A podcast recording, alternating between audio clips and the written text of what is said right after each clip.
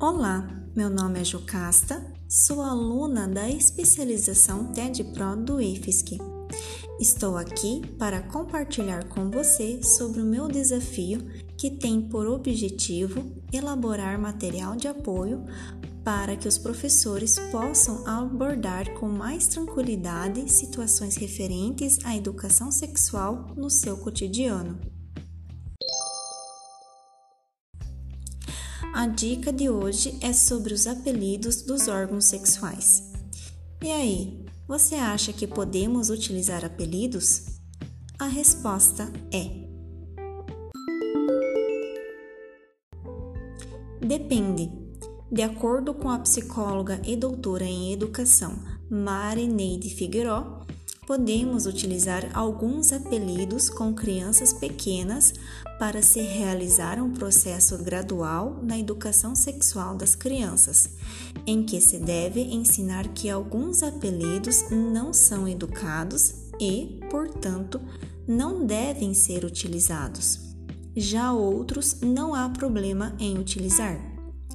Mari explica que assim fica um processo mais leve e que, aos poucos, esses apelidos devem ser substituídos pelos nomes corretos para que a criança absorva com naturalidade. Também existe a questão que adolescentes costumam utilizar apelidos porque sentem vergonha de falar abertamente sobre o assunto.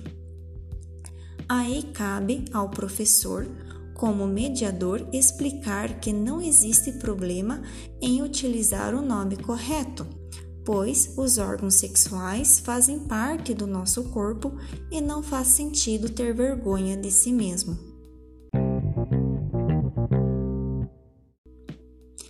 Gostou do tema tratado? Gostaria de aprender algumas estratégias para trabalhar com a educação sexual com crianças e adolescentes? Se sim, tenho alguns vídeos no YouTube para lhe indicar. Entre em contato comigo pelo Instagram, jocastalerner, e terei satisfação em ajudá-lo.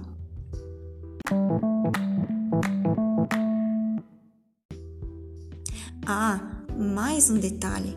Gostaria muito de saber sua opinião sobre este podcast. Ela é muito importante para mim. Então, por gentileza, responda o formulário que foi enviado junto com o link deste podcast. Desde já, muito obrigada.